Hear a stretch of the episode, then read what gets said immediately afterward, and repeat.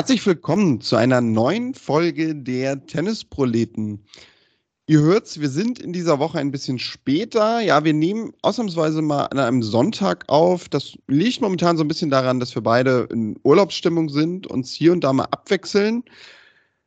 Ja, aber dafür hören wir uns in dieser Woche nochmal. Das haben wir uns fest vorgenommen und wir werden einen kleinen Blick wagen wahrscheinlich sogar eher auf die kommende Woche als auf die letzte, denn es gibt wieder Tennis in Hamburg. Der Roten Baum erstrahlt wieder, sowieso ja am neuen Glanz. Wir beide quasi direkt vor Ort. Aber, Tobi, wir haben wie jedes Jahr dasselbe Problem und damit Hallo. Roten Baum ist für uns immer am schwierigsten zu erreichen, eben weil er so nah dran ist und wir ja viel zu tun haben. Ja, hi Daniel. Ähm, das stimmt, das wirkt irgendwie komisch, dass man äh, Turniere andernorts irgendwie besser erreicht und besser reinbekommt als das, was direkt vor der Haustür ist. Äh, wir werden es trotzdem schaffen, aber vorneweg, ich erinnere mich, dass wir letzte Woche schon angekündigt haben, dass Marcel Meinert heute bei uns in der Sendung ist. Hallo Marcel. Ähm, der ist heute, äh, ich will nicht sagen natürlich nicht da, nein, der ist heute äh, nicht da. Das hat auch damit zu tun, dass wir beide gerade so im, ähm, ja, im Übergangsmodus zwischen Arbeit, Urlaub, ähm, wir machen nicht zusammen Urlaub. Äh, Übergabe wird man bei der Arbeit äh, sagen. Sind, also wir müssen uns gerade so ein bisschen koordinieren. Das ist immer die Zeit im Jahr, die so ein bisschen herausfordernd ist. Man hat nochmal das große Grand Slam Turnier Wimbledon. Daniel, du warst bei dem Platzmann Open Sauerland äh, Challenge eine ganze Woche vor Ort. Ähm, äh, insofern müssen wir uns da mal ein bisschen sortieren. Die Einladung an Marcel ist ausgesprochen und steht. Es liegt aber nicht an ihm, dass er nicht da ist, sondern an uns, weil wir da im Moment ein bisschen chaotisch sind. Ähm, das einmal vorneweg. Äh, wir werden aber mit Marcel, der natürlich auch am du hast es gesagt, Roten Baum, äh, wieder vor Ort aktiv äh, sein wird, äh, danach in Kürze mal zusammenkommen, um auch eure Themen, äh, die insbesondere auf Social Media während Wimbledon so ein bisschen hochgekocht sind, mal versuchen einzuordnen.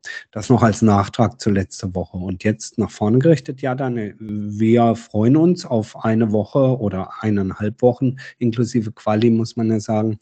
Weltklasse-Tennis in Hamburg am Roten Baum. Dieses Jahr erstmalig als Combined Event, also wirklich zeitgleich stattfindend WTA 250er ATP 500er Turnier mit einem auf beiden Seiten tollen und vielversprechenden Feld, oder?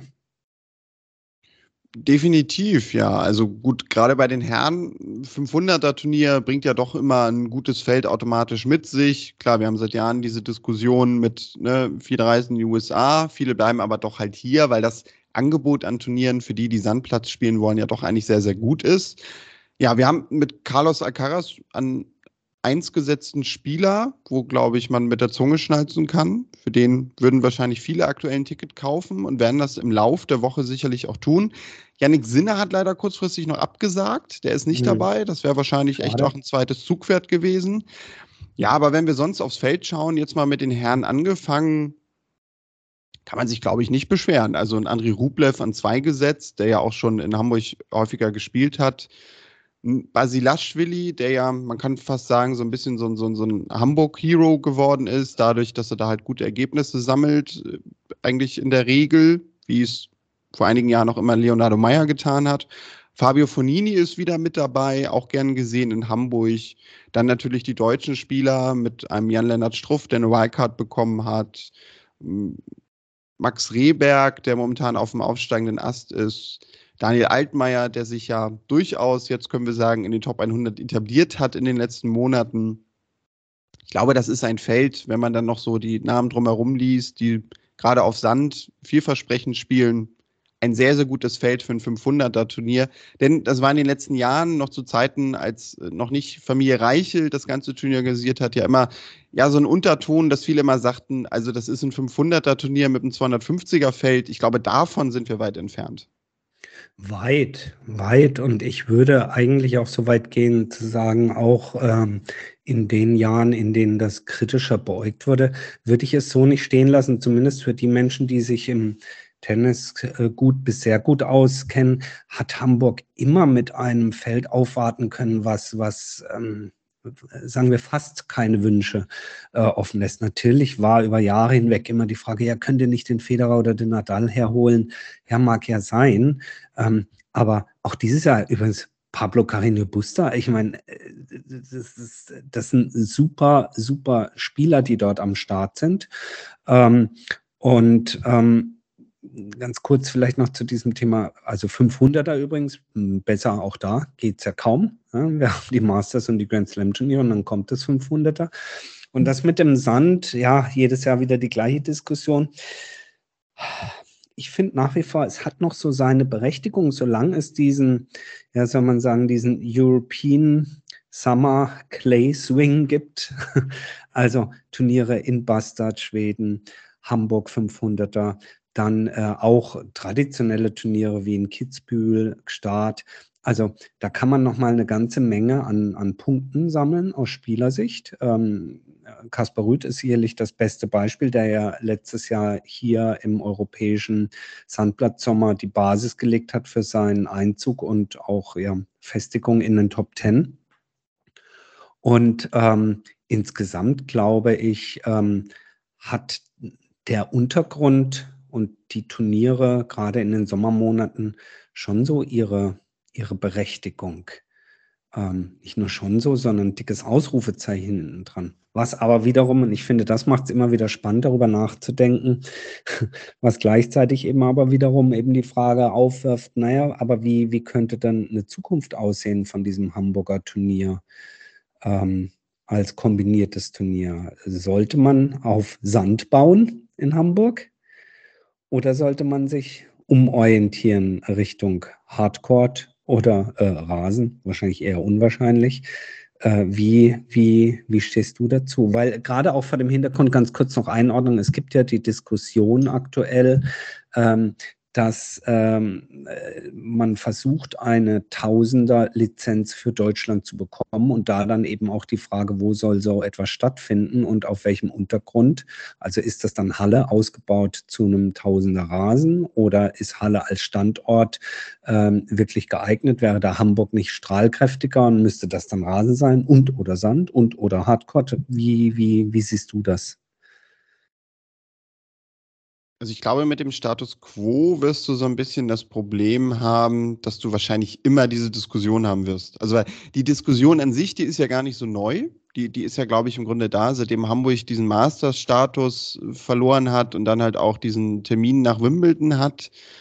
Hm. Was natürlich wirklich neu ist, ist diese Rasenoption. Also die habe ich eigentlich bis dieses, oder ich weiß gar nicht, ich glaube, im letzten Jahr hat man auch irgendwie schon mal davon gehört, dass das ein Gedankenspiel ist ja, dass das eine, eine Möglichkeit sein könnte, um, um Hamburg wieder aufzuwerten. Also wir sind ja beide, kann man glaube ich sagen, so ein bisschen so, so Tennis-Traditionalisten.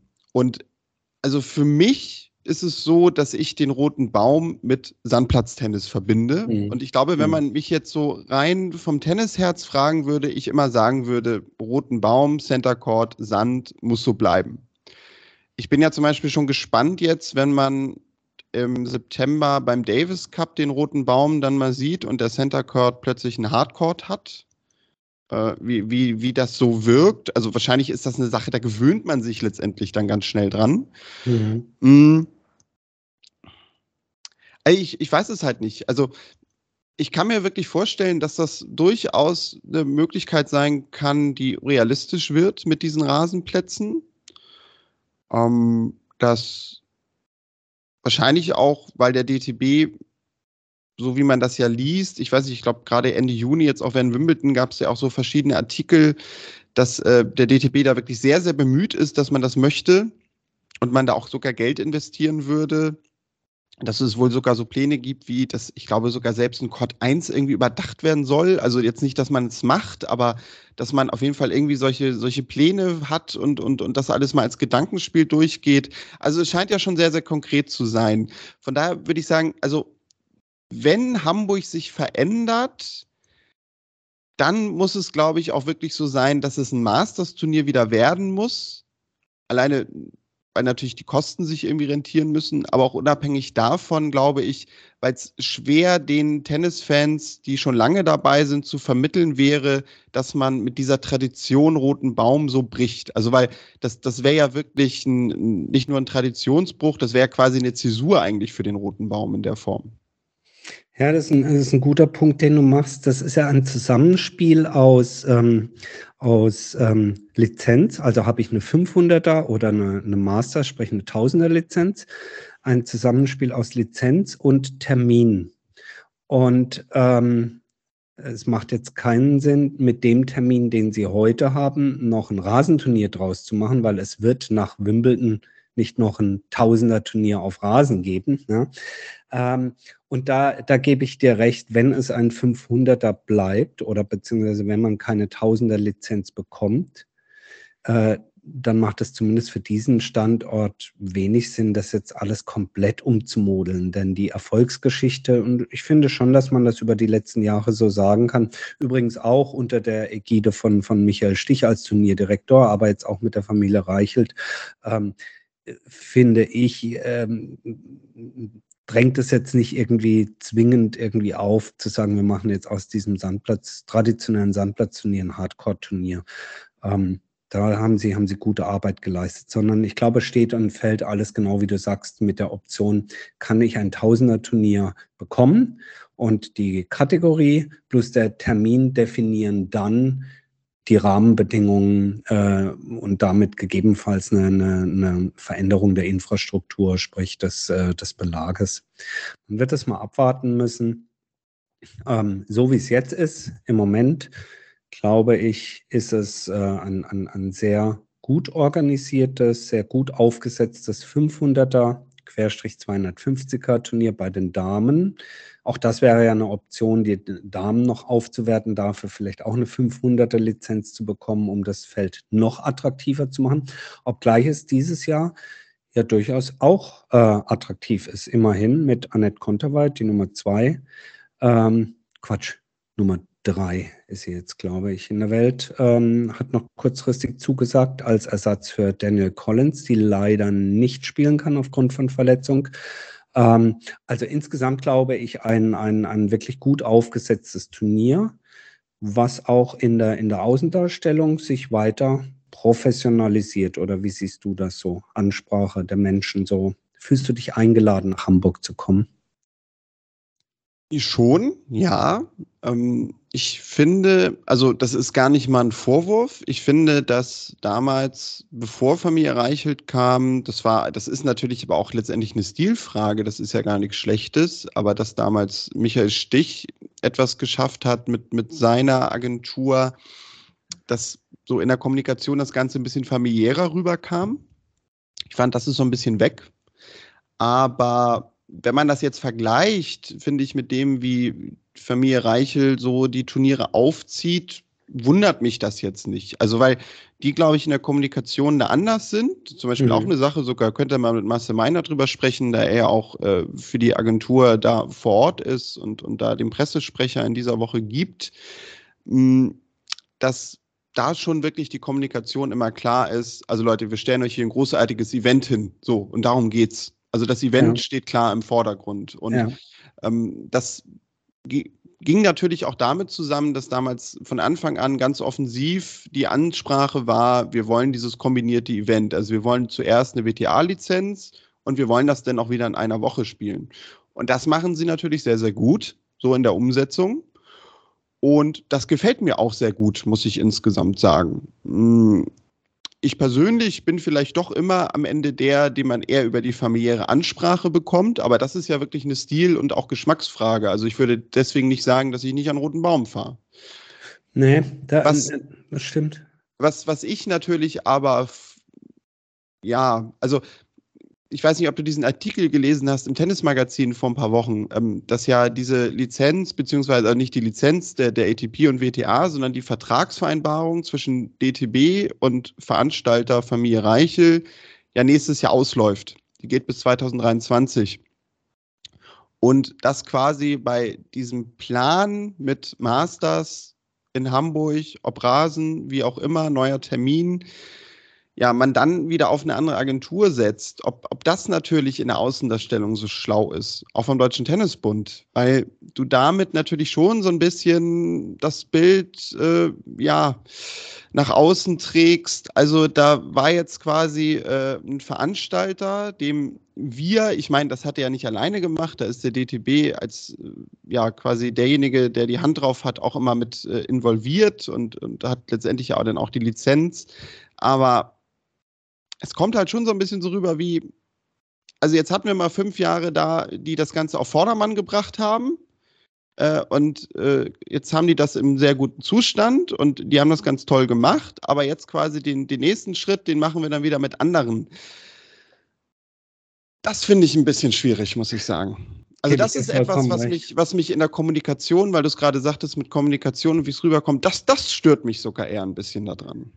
Ja, da gebe ich dir vollkommen recht. Das äh, erinnert so ein bisschen aus der, aus der Wirtschaftswelt, wie wenn du, wie wenn du auf dein, auf dein Produkt, auf die Marke einen neuen Brandmanager draufsetzt und äh, der will dann eben auch zeigen, was er kann und ähm, fängt dann an zu verändern, ähm, wobei Veränderung per se nichts Schlechtes ist, aber äh, du musst eben aufpassen, dass du den, den Markenkern und der Markenkern Rot, Roten Baumturnier Hamburg.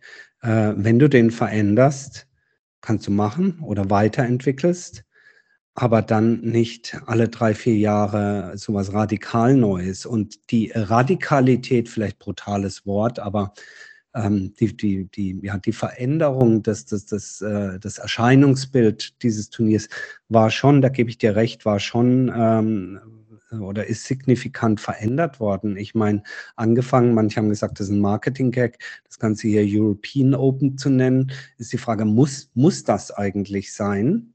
Äh, denn äh, Hamburg war schon immer ein, ein, fester Fleck auf der Tennislandkarte und darf da auch als Absender durchaus draufstehen. Das macht doch überhaupt keinen Unterschied, ob da jetzt steht European Open, ja, oder ob das die Hamburg Open sind. Könnte man sagen, ja, aber das ist viel zu provinziell. Äh, nee, hallo, Hamburg ist, äh, hat genügend Strahlkraft, nicht provinziell zu wirken.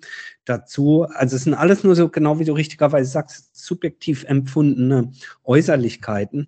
Ja, aber es war eben unter Michael Stich und unter der Vermarktung damals war es eben Hamburg, Roten Baum. Als Pokal gab es die Schiffsschraube, ja, so und heute ist es ein eher Artifati direkt von der Dokumenta, so, äh, von irgendeinem freien Künstler gestalteter Pokal, der den Matchball symbolisieren soll, bla bla bla. Also äh, es sind alles einzelne Äußerlichkeiten, die aber ein Gesamtbild äh, formieren. Kann man machen. Der eine findet es gut, ein bisschen moderner, der andere nicht so gut.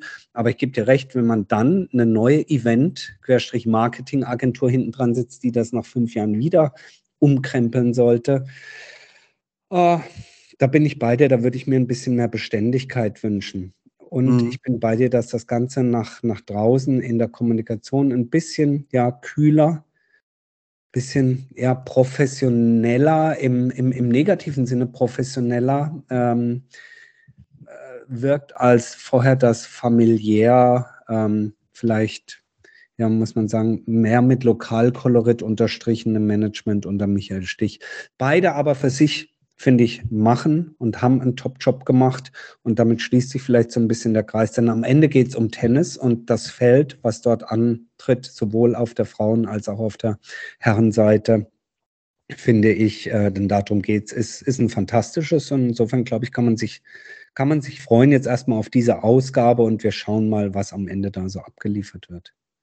Vielleicht noch ein letzter Punkt, dann, damit wir quasi mit allem durch sind. Also einerseits, ich, ich glaube, ich werde einfach mal nachher in die Shownotes den Artikel packen von André Antic, Tennismagazin, weil der war wirklich sehr ausführlich und da lest ihr auch noch viel mehr Details, falls ihr das nicht damals gelesen habt. Ich glaube, das ist so irgendwie drei, vier Wochen her. Ja. Wirklich ein sehr interessanter Artikel, auch so rund um die ganzen Pläne des Deutschen Tennisbundes mit dem Masters und was sie auch an Alternativen haben, an Orten.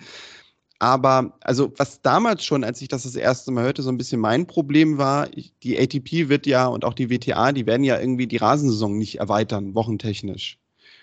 Und wenn ich mir jetzt vorstelle, dass noch ein deutsches Turnier in dieses Zeitfenster mit reinrutscht, wäre erstmal natürlich allgemein die Frage, was wird denn zum Beispiel aus so einem Turnier wie Halle?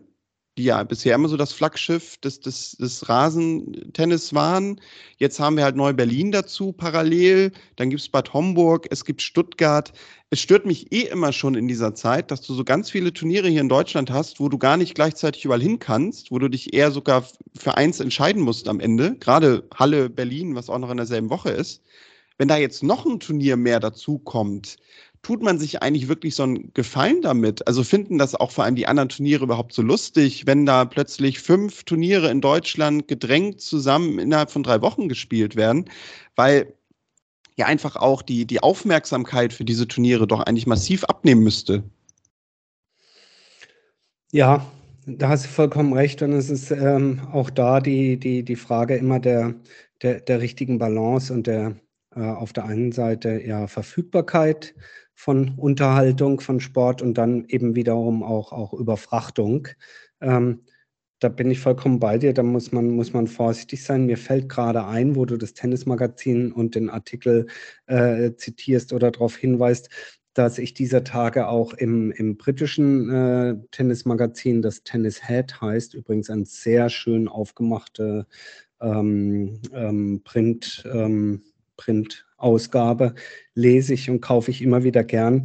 Die haben immer eine, eine Sektion drin, die nennt sich Tennis Tourist, also wo sie darauf hinweisen, wo es Turniere gibt. Und da ist diesmal auch ein schöner Artikel über die eben Hamburg European Open, äh, wie sie es nennen, a Travel Hotspot, sets the scene for summer, ähm, wo sie eben über das Turnier berichten, aber eben nur kurz, sondern eben auch sagen, was für eine tolle Reise das wert ist mit Hamburg und was man sonst noch kulturell und so weiter alles angucken kann. Und äh, das ist immer nochmal ganz interessant, wenn man sozusagen den, den, den Blick von draußen nochmal mit einbezieht auf Hamburg und auf die deutsche Turnierlandschaft. Wie sehen das eigentlich andere Menschen, die jetzt Deutschland und seine Turnierlandschaft von draußen sehen. Und dort wird es auch nochmal fett unterstrichen, die Tradition als Sandplatzturnier und das dort, so wie es jetzt ausgerichtet wird und, ähm, und aufgezogen wird, eigentlich ganz gut aufgehoben ist. Also Insofern, ja, ich glaube, wir haben einen ganz guten Mix in Deutschland. Wir würden uns alle nicht gegen ein Tausender-Turnier äh, äh, sträuben. Es darf keine Überfrachtung geben und es muss alles, alles gut konzertiert sein, wie du sagst, und terminiert sein. Wir werden das verfolgen. Mal schauen jetzt, was Hamburg nächste Woche abliefert. Und dann werden wir es wie immer hier kritisch würdigen. Ja, Tobi, und dann hätte ich noch zwei Punkte. Äh, wenn wir jetzt schon, wenn wir schon das Turnier beleuchten, was sagst du denn zu den Ticketpreisen? Also, weil die haben sich natürlich auch sehr verändert. Klar, kombiniertes Event, du hast ein größeres Angebot vor vier Jahren war es noch so, dass zum Beispiel gerade am Quali-Wochenende der Eintritt komplett kostenlos war. Du konntest einfach auf die Anlage gehen. Jetzt zahlst du schon für den ersten Qualitag mindestens 20 Euro sonntags, weil das Hauptfeld, so wie heute losgeht, beim WTA-Turnier 40 Euro mindestens. Und ja, dann geht das bis zum Wochenende hin, wo es denn so ab 75 Euro losgeht. Das hat sich schon sehr verändert. Würdest du sagen, das ist angemessen? Puh. Schwierig, das, das einzuschätzen. Also, ähm, ich habe jetzt keine Recherche im Vorfeld gemacht, was es, ähm, wie die Ticketpreise vor drei Jahren waren. Ich kann mich aber erinnern, aber das ist jetzt nur so, so gefühlt, dass es, dass es deutlich, deutlich günstiger war, beispielsweise an einem Viertelfinaltag wie dem Freitag äh, hinzugehen, ein Ticket der günstigsten Kategorie zu kaufen. Da zahlt man dieses Jahr 75 Euro günstigste Kategorie. Man sieht übrigens aber in Hamburg, wenn ihr überlegt hinzufahren, man sieht überall gut in dem Tennisstadion. Also ihr könnt durchaus das günstigste Ticket kaufen. Ich weiß nicht, um wie viel teurer es geworden ist. Ähm, also 75, nehmen wir mal so einen Freitag, so einen Viertelfinaltag, an dem ja wirklich äh, du richtig was zu sehen bekommst. Ja, wenn man mal von ausgeht, dass sich im Großen und Ganzen Favoriten durchsetzen, dann kriegt man an so einem Tag vier Partien zu sehen. Jetzt natürlich noch ein bisschen mehr durch die Hinzunahme des Damenfeldes. Ich würde dann immer sagen, naja, für eine Veranstaltung, die morgens um 11 Uhr beginnt, und bis in die Abendstunden geht, 75 Euro im Vergleich zu einem Konzertticket, wo ein Künstler anderthalb bis zwei Stunden spielt oder zu einem Kinoticket für 15 Euro für zwei Stunden Film, äh, finde ich oder einem, einem Bundesliga-Fußballticket für 90 Minuten finde ich immer noch, ist Tennis immer noch ein guter Deal, den man machen kann. Aber ich sage das natürlich auch aus einer Position heraus, A, weil ich das aufsauge von morgens um 11 bis abends um 11 so ungefähr. Das ist nicht unbedingt Sache von einer Familie, die jetzt Ostseeurlaub macht und mal den Tag in Hamburg verbringt.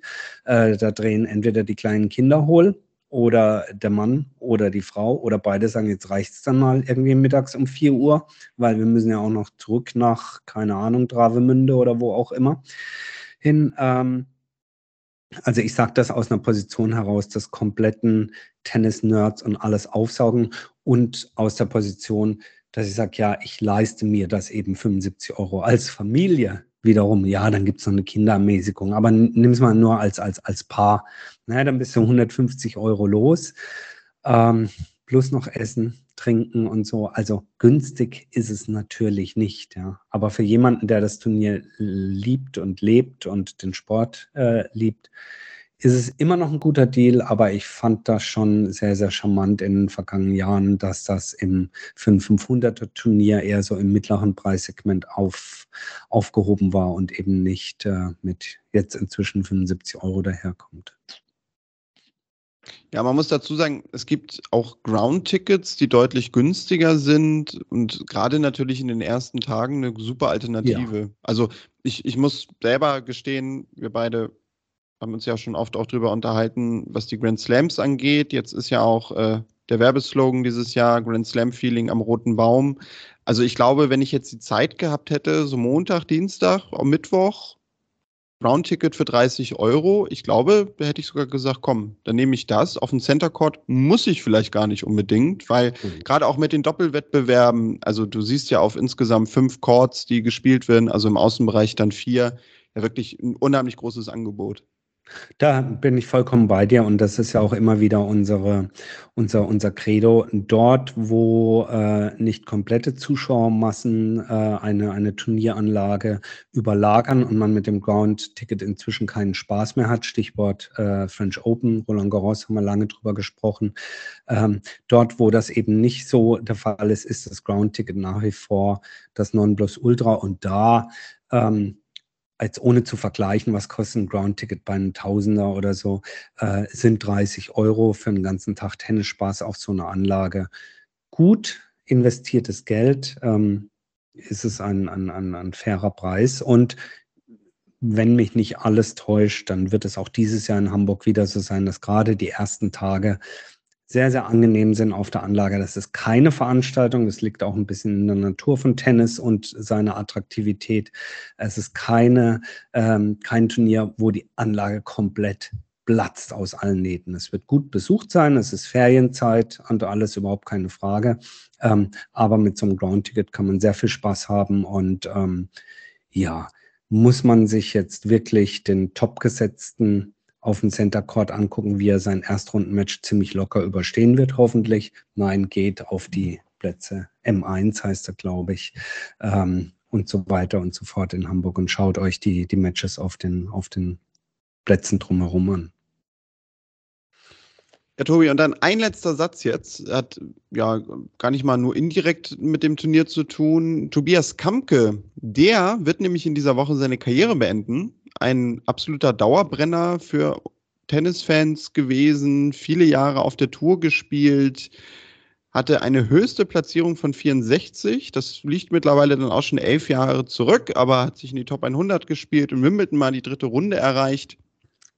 Jetzt in den letzten Jahren auf der Challenger Tour gespielt. Ja, und er hat eine Wildcard bekommen. Zusammen mit Dustin Brown wird er im Doppel aufschlagen und damit seine Karriere beenden. Tobi, das vorweg mit Dustin Brown zusammen die Karriere beenden, würden wir auch tun. Ja, gibt äh, nicht viel bessere Möglichkeiten, als das so zu tun. Dustin Brown, der sich ja ähm, aus dem Einzelwettbewerb sozusagen gleichzeitig mit Roger Federer aus der Weltrangliste verabschiedet hat, ja, noch eine Gemeinsamkeit, äh, und sich jetzt auf eine, auf eine Doppelkarriere im, im gesetzten Tennisalter konzentriert. Ähm, ist immer, immer ein Hingucker und für den Tobias Kampke sicherlich dann eben auch ein schöner, schöner Abschluss seiner Karriere. Kann man sich darauf freuen und äh, wer weiß, wie weit es sie da trägt in Hamburg. Ja, Tobi, und dann kommen wir nochmal zu einem Thema, das in den letzten Tagen aufgeploppt ist. Da haben wir leider, muss man ja sagen, immer mal wieder mit zu tun. In dem Fall sogar Hamburg-Rotenbaum indirekt, denn das Besondere ist, die spielen auch noch beide gegeneinander. Aslan Karatsev und Nikolaus Basilashvili. Da gibt es den Vorwurf des Matchfixings, also dass sie mit Absicht ganz im Bewusstsein Spiele verschoben haben und dafür Geld genommen haben sollen. Da gab es einen Bericht des ZDF. Und ja, das Ganze hat wohl damit zu tun, dass sie einen gemeinsamen Trainer hatten, Jahoa Jatzik, der laut Aussagen von anderen Coaches, die dann natürlich namentlich nicht genannt worden sind, auch äh, seit Jahren im Wettbetrug involviert ist. Die beiden streiten das natürlich ab. Man kann, glaube ich, sagen, dass dadurch natürlich jetzt alleine dadurch, dass nur dieser Verdacht besteht, wir wissen ja nicht, ob das dann zutrifft, natürlich, niemanden im Vorwege verurteilen, aber auf dieses Match eventuell sogar auch ein besonderer Blick irgendwie sein könnte. Obwohl wir jetzt natürlich nicht vermuten, dass einer von beiden das Spiel abschenkt. Ja, äh, das ist natürlich ähm, wirklich ein, äh, kann ich sagen, schöner, ein, ein sehr skurriler Zufall, dass nun ausgerechnet die beiden dann auch im Match aufeinandertreffen. Weiß gar nicht, kann man auf das Match überhaupt Wetten setzen? Das wäre schon mal das Erste, was es gilt zu überprüfen. Ähm, das Zweite ist, ja, natürlich wird das untersucht werden müssen und man muss immer vorsichtig sein. Auf der einen Seite mit Vorverurteilung, auf der anderen Seite muss ich, äh, aber es ist wirklich nur, äh, sagen wir mal, so eine erste subjektive Einschätzung, muss ich sagen. Sowohl das ZDF in dem Fall eben als, als Sender und Absender dieser, dieser Botschaft, als auch die dahinter ähm, stehenden Journalisten, die das recherchiert haben, äh, wovon ja mindestens einen wir auch, sage ich jetzt mal, ganz gut kennen. Ne? Ähm, da frage ich mich, äh, frage ich mich bei, bei eben bei diesen Protagonisten, wenn du sagst, cui bono, wer hat da was davon?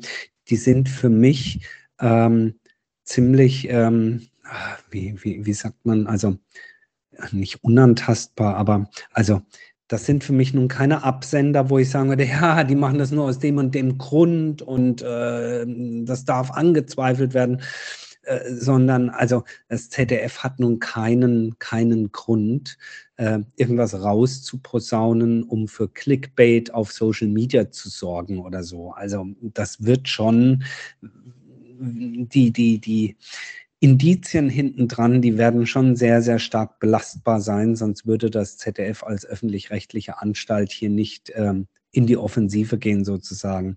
Äh, deswegen möchte ich sagen, die, die Absender haben für mich schon ein relativ hohes Maß an Glaubwürdigkeit und auch journalistischer ähm, ja, Genauigkeit und äh, Standards, die da hinten dran stecken, sodass ich leider davon ausgehen muss, dass, dass da hm, relativ belastbares Beweismaterial auch hinten dran stehen wird.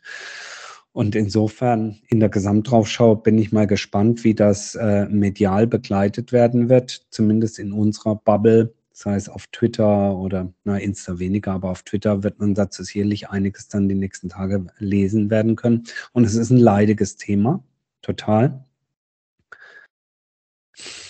Müsste man mal eine Sonderfolge zu machen um das ja, mal genauer zu beleuchten. Also wird, wird definitiv mal an der Zeit, glaube ich, dass wir das angehen. Es ist übrigens bei Basilashvili, weil du vorhin sagtest, naja, so ein, so ein Publikumsliebling oder halt durch seine Erfolge in Hamburg, ähm, weiß ich nicht, ist er wirklich Liebling. Ähm, wenn du nur sein Tennis siehst und seine Erfolge, dann würde der gemeine Hamburger Tenniszuschauer sagen, ach klasse, der Basilashvili ist wieder dabei wenn du so, äh, sage ich mal, die Tennisszene und alles drumherum verfolgst, wie wir das tun, dann muss ich sagen, da ist dann das Konto auf der Negativseite, was Basilashvili da inzwischen anhäuft, äh, bei mir schon recht strapaziert. Äh, es gibt auch bei ihm die Vorwürfe häuslicher Gewalt. Jetzt kommt noch Matchfixing dazu. Also da ist so meine, meine, meine Sympathielevel äh, gehen da inzwischen eher in den roten Bereich. Ja, da gehe ich mit. Also bei mir ist er jetzt kein Publikumsliebling. Das war wirklich darauf mhm. bezogen, dass ich den Eindruck am roten Baum habe, weil man, glaube ich, aber auch immer bedenken muss, die meisten Leute, die natürlich zu diesem Turnier gehen, die wissen diese Hintergründe nicht. Also die kriegen das nicht mit, ja, weil, weil ja, die natürlich, ja. die, die googeln einen Basilashvili nicht vorher Nein. oder danach, was ja auch total in Ordnung ist. Aber ja, also ich habe auch äh, vorher schon ein Problem gehabt und natürlich erwischt man sich dann auch selber beim Gedanken, als man das jetzt gelesen hat, ja, das jetzt auch noch, ja, natürlich, warum nicht? Also ja, ja so, so böse das nur, ist und nur auch, als menschlicher ja auch, Gedanke. Genau, weil da natürlich auch eine gewisse Vorverurteilung damit bei ist, wo ich gerade sagte, das darf man jetzt in dem Fall natürlich nicht machen, weil das war erstmal nur ein Bericht, das ist alles in dem Sinne noch nicht irgendwie gerichtlich bewiesen. Die beiden spielen weiter, sie sind nicht gesperrt, sie sind erstmal nicht rausgenommen.